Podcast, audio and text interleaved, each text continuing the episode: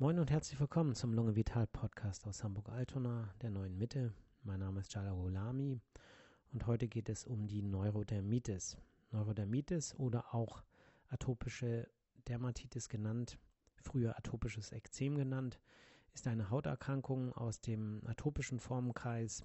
Das bedeutet Atopie, das beschreibt ähm, die Neigung dazu mit Überempfindlichkeitsreaktionen, also allergischen Reaktionen auf Kontakt mit ansonsten harmlosen äh, Antigenen äh, aus der Umwelt zu reagieren und äh, dadurch die Bereitschaft erhöht ist, äh, IgE zu bilden.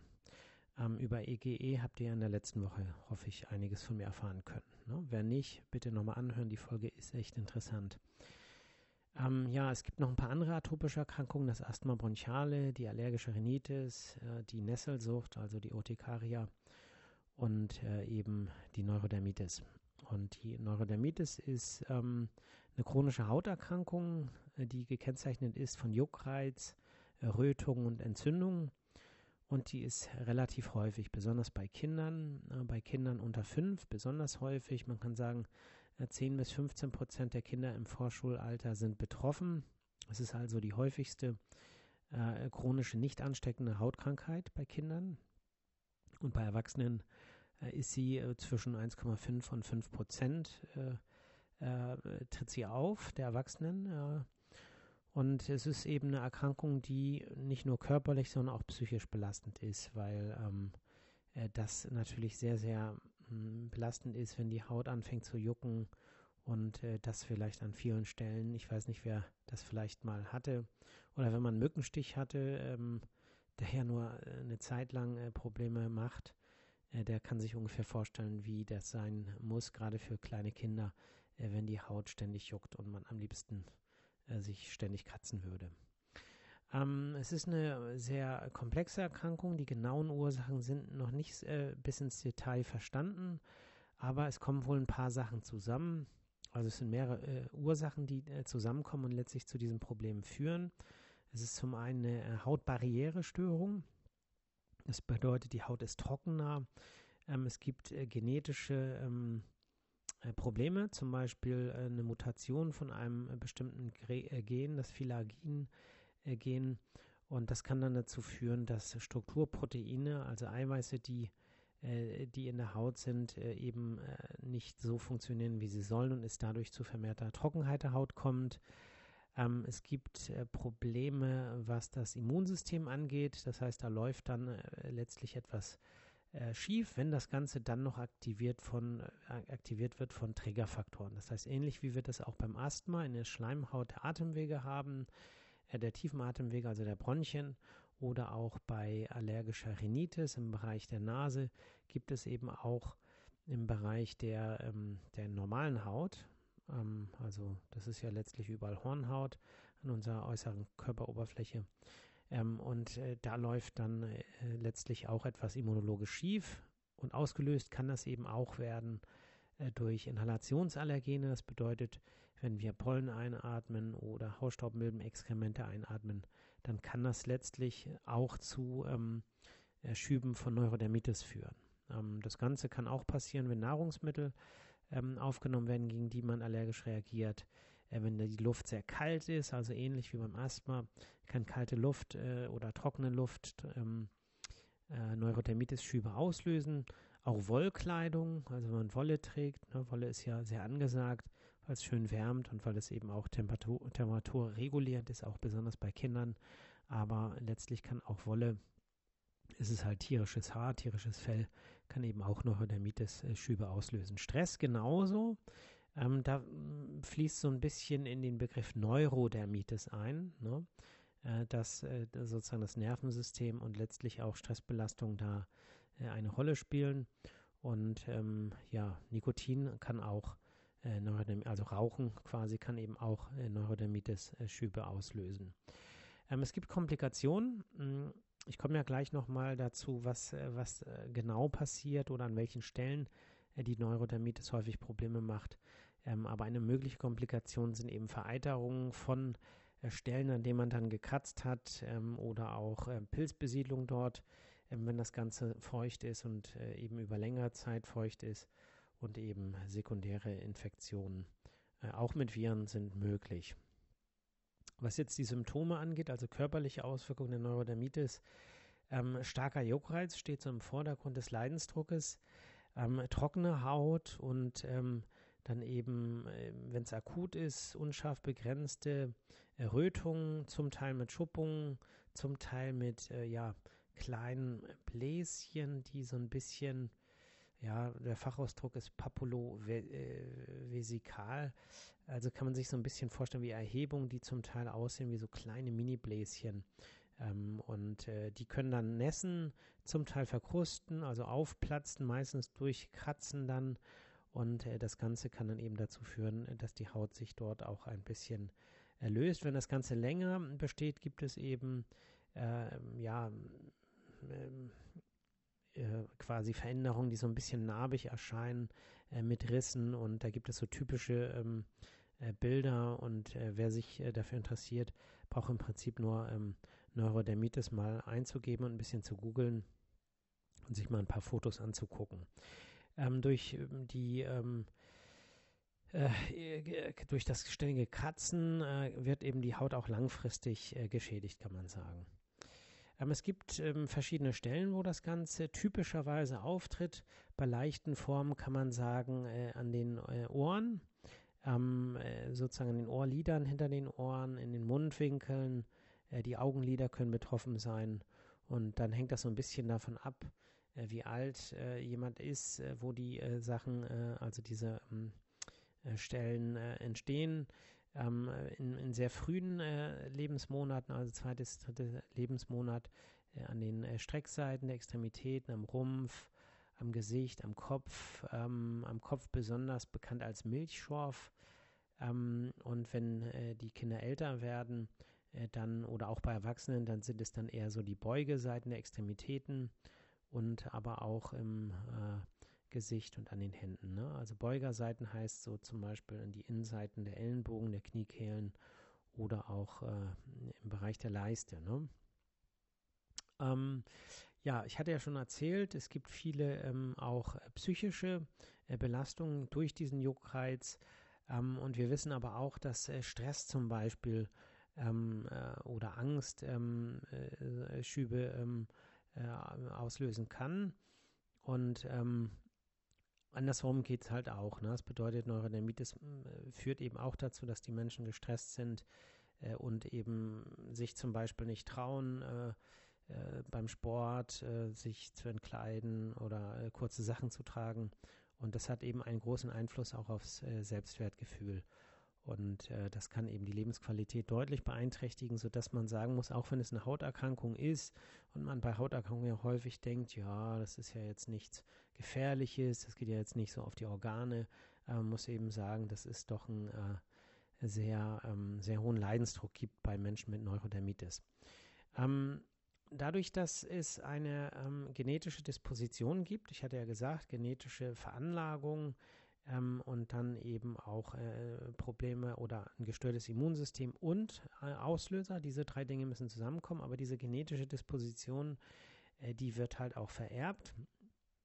Und da kann man sich so als Faustregel merken, dass wenn ein Elternteil ähm, Neurodermitis oder Asthma oder äh, eine allergische Rhinopathie hat, also das, was wir so als Heuschnupfen kennen, ähm, dann ist die Wahrscheinlichkeit, dass das Kind äh, dieses Elternteils Asthma äh, oder äh, eben Neurodermitis bekommt, ähm, 50 Prozent. Ja? Und ähm, wenn beide Elternteile ähm, äh, eine dieser drei Erkrankungen haben, dann ist die Wahrscheinlichkeit, dass, äh, dass das Kind äh, aus dieser Ehe oder ähm, aus dieser Partnerschaft ähm, Neurodermitis bekommt, so bei 75 Prozent, also relativ hoch. Ähm, erfreulicherweise ist es bei Neurodermitis ähnlich wie beim Asthma, dass mit dem Älterwerden ähm, ist äh, die Wahrscheinlichkeit seltener ist. Oder anders gesagt, ganz viele Kinder verlieren diese Beschwerden, wenn sie älter werden. Ne? Das ist ja beim Asthma ähnlich.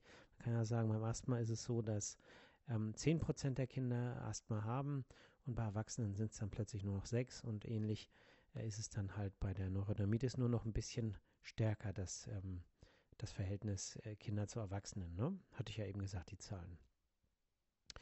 Gut, ähm, was macht man also, hm, was die Therapie angeht? Also man sollte natürlich die auslösenden Faktoren meiden und ähm, es gibt verschiedene ähm, Basispflegemaßnahmen. Also das Wichtigste ist im Prinzip äh, die Basispflege, äh, auch ohne Entzündung. Das heißt, man sollte ähm, durch Pflege äh, der Haut, durch fettende Salben ähm, die äh, trockene Haut oder auch äh, die andere Haut eben so weit oder die Haut da, wo das halt wahrscheinlich ist, wo diese Beschwerden auftauchen, ähm, so gut pflegen, dass die Haut möglichst nicht trocken ist. Ne? Ähm, da gibt es verschiedene Emulsionen. Ähm, da empfehle ich auch äh, ganz dringend, äh, sich Haut, hautärztlichen Rat zu holen. Also ich behandle zwar hier das Thema, weil ich finde, es passt ganz gut rein in die Erkrankung, die wir auch in der Praxis behandeln, nämlich Asthma und auch ähm, die allergische Rhinopathie. Und da passt Neurodermitis auch gut rein. Deswegen denke ich, dass viele meiner Hörerinnen und Hörer dieses Thema auch interessiert. Aber ähm, was jetzt so ein ähm, weiterführendes angeht, äh, empfehle ich immer, sich nochmal bei einer Hautärztin oder einem Hautarzt äh, Rat zu holen und jetzt nicht nur auf meine angelesenen und äh, ja zum Teil auch aus der Reha angeeigneten Kenntnisse äh, sich allein zu verlassen. Ne? Äh, zusätzlich äh, kann man, ähm, äh, können in diesen Cremes auch Zusätze sein ähm, für Emulsionen, ähm, also quasi Öl. Emulsionen bei, bei Haut, die weniger trocken ist. Ähm, da reicht das oft aus, da müssen es keine fettenden Salben sein. Und es gibt eben auch ähm, Zusätze von Glycerin oder Harnstoff, was man aber nicht bei Säuglingen oder Kleinkindern äh, einsetzen sollte, also Harnstoff. Ne? Äh, dann ähm, sollten äh, äh, Duftstoffe vermieden werden. Ne? Es sollte also nicht ähm, irgendetwas jetzt toll riechendes genommen werden, weil viele Menschen eben dann doch auf Duftstoffe auch reagieren. Insofern auch da vielleicht im Zweifel erstmal dermatologischen Rat erholen. Äh, wenn das nicht reicht, also wenn die entzündlichen Prozesse schon aktiv sind, äh, dann äh, kommen kortisonhaltige Salben, also lokales Cortison, kommt äh, praktisch zur, äh, zum Einsatz. Also ich muss mal kurz einen Schluck trinken, Entschuldigung. Äh, ja, ihr könnt jetzt auch mal einen Schluck trinken. Wasser natürlich. Ah, okay, na gut. Wenn ihr Wochenende habt, dann dürft ihr euch natürlich auch was anderes gönnen. Ein Saft zum Beispiel. Ähm, ja, äh, also Cortison, Glucocorticoide sind ähm, Salben, äh, die eben Cortison haben. Und ähm, wer jetzt Asthma hat, kennt das, dem kommt es bekannt vor, lokales Cortison anzuwenden gegen Entzündungsprozesse und im Prinzip ist es analog hier. Es gibt Cortisone oder Cortisonhaltige Salben in verschiedener Wirkstärke. Das heißt, es gibt schwach Cortisonhaltige Salben, es gibt auch stärker Cortisonhaltige Salben und da äh, guckt man natürlich auch, dass man jetzt äh, ungefähr angemessen reagiert. Das heißt, es kann sein, wenn es ein schwerer Schub ist, dass man eine andere Salbe empfiehlt, als wenn das Ganze ein leichter Schub ist. Und auch die Dauer spielt eine Rolle. Das bedeutet, wie oft man solche Salben aufträgt. Man möchte ja, hm, Entschuldigung, eine hm, mögliche Nebenwirkung äh, vermeiden, nämlich äh, dass, äh, dass es zu, einer, ähm, zu einem Dünnerwerden der, der Hautschichten kommt durch äh, die Cortisonanwendung.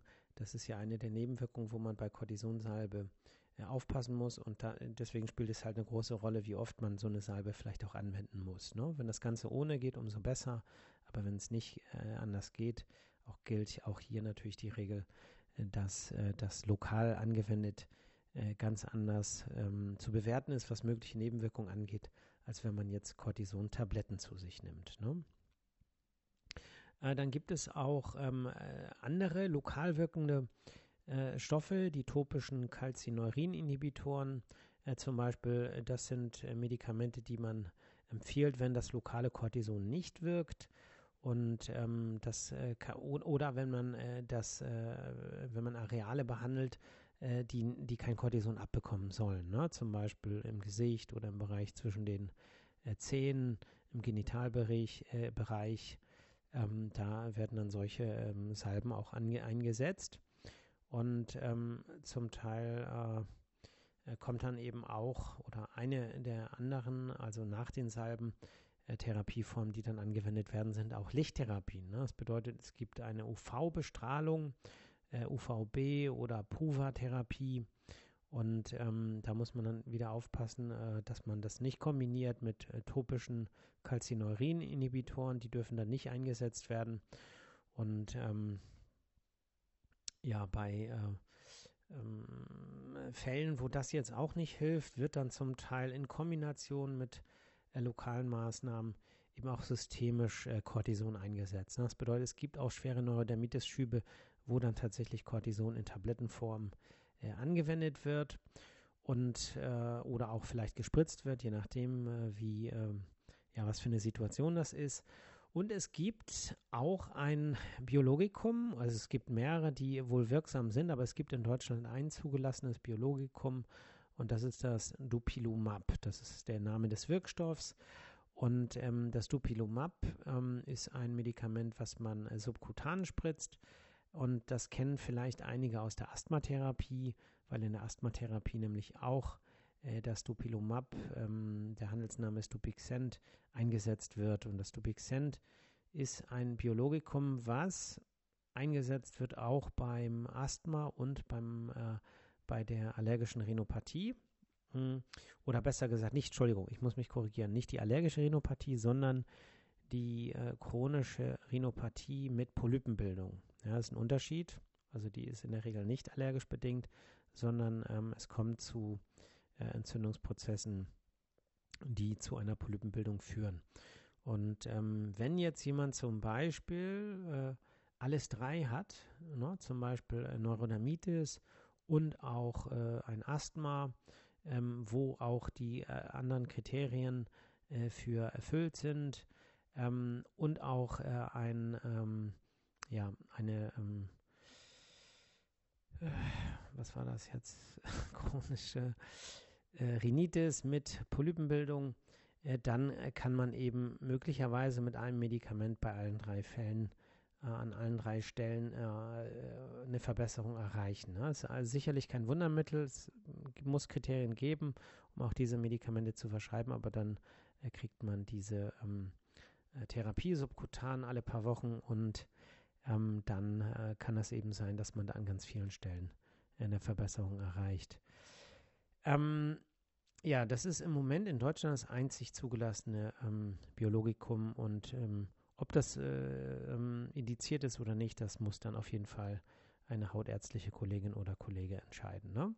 Äh, dann gibt es natürlich ähm, für äh, ja, Juckreiz, ähm, den kann man natürlich auch symptomatisch behandeln ähm, mit Antihistaminika, also mit antiallergischen Medikamenten. Man kann, wenn es zu einer Pilzinfektion der Haut kommt, äh, dann äh, lokal äh, mit, ähm, äh, mit, mit Salben äh, behandeln. Man kann auch lokal äh, bakterielle Infektionen mit ähm, Salben behandeln oder, wenn es nötig ist, auch antibiotisch systemisch ähm, und ähm, äh, zusätzlich eben auch äh, Anti-Pilzmittel einsetzen, wenn äh, das Ganze ähm, äh, ja, zu einer Pilzbesiedlung geführt hat. Ne?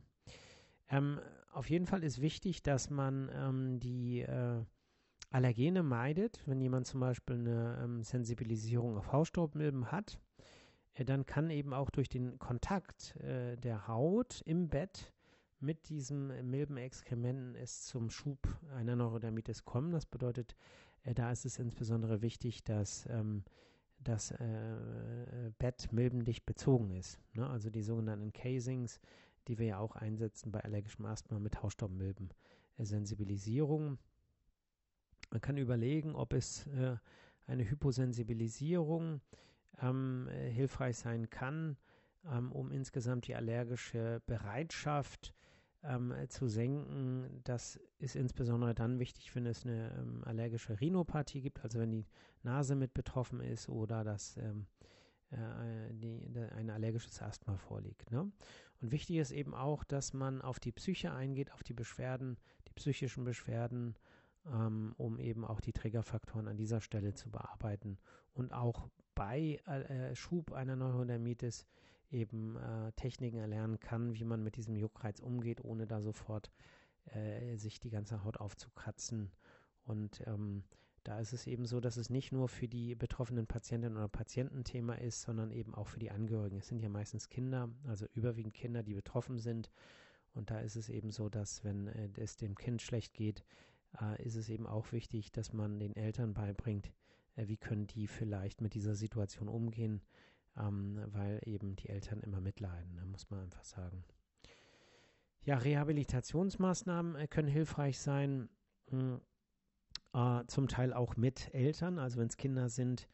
Ähm, es, sollte, äh, es sollten Schulungen durchgeführt werden für äh, Kinder, aber auch für Eltern, wie sie mit Beschwerden umgehen, wie sie Triggerfaktoren aus, äh, vermeiden können und was man eben an äh, Basispflege machen kann. Und da ist es eben gut, wenn man äh, quasi die ganze Familie äh, schult. Ne? Ähm, ja, gute Nachricht oder Prognose, das ist unterschiedlich. Das äh, gibt Patienten, bei denen ist das ähm, relativ schnell nach dem sechsten Lebensjahr zu Ende und die Schübe hören auf.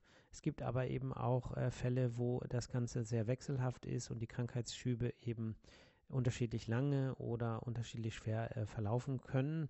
Und äh, wichtig zur Prävention ist eben, äh, wie ich gesagt habe, die ähm, Trägerfaktoren zu vermeiden, äh, Stress äh, zu vermeiden, bestimmte Nahrungsmittel zu vermeiden. Also auch da kann es sinnvoll sein, wie wir das auch immer empfehlen, in anderen Bereichen ein Ernährungstagebuch zu führen äh, wo man dann eben auf der einen Seite aufschreibt, was man isst, was man trinkt, also wirklich ganz genau mit Uhrzeit.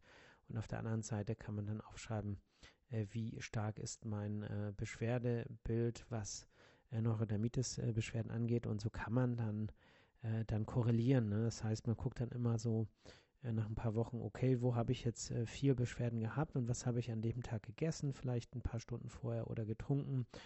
Und ähm, man kann das Ganze natürlich auch beliebig erweitern.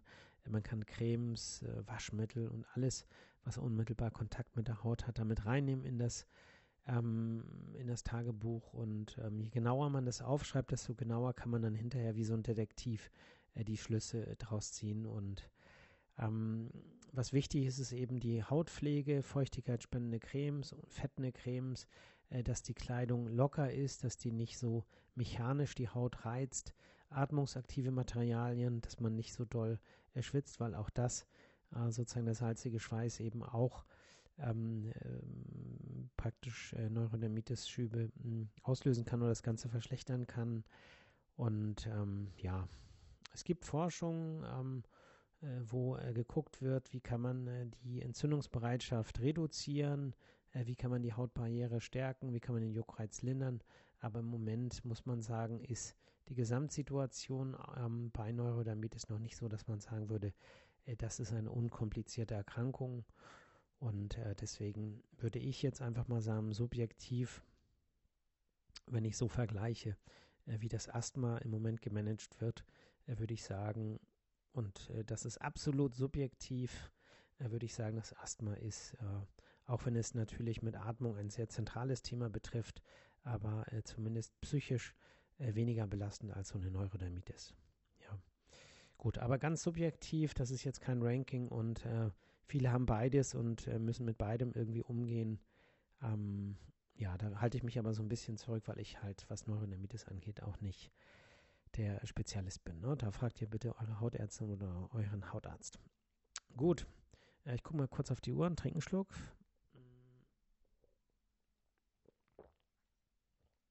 Okay, wir haben noch ein paar Minuten, aber ich bin durch mit dem Thema, mit meinen Notizen auch. Ja, was kann ich euch denn erzählen? Nee, also das machen wir nicht, dass ich das jetzt hier in die Länge ziehe. Ähm, ich würde sagen, ich mache Feierabend. Es ist jetzt 10 vor 10.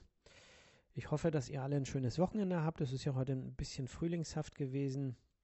Ähm, dass ihr ein bisschen was für die Gesundheit tun könnt. Ähm, meine Beobachtung ist, dass im Moment viele Patientinnen und Patienten erkältet sind, ne? auch äh, von denen, die in die Praxis kommen.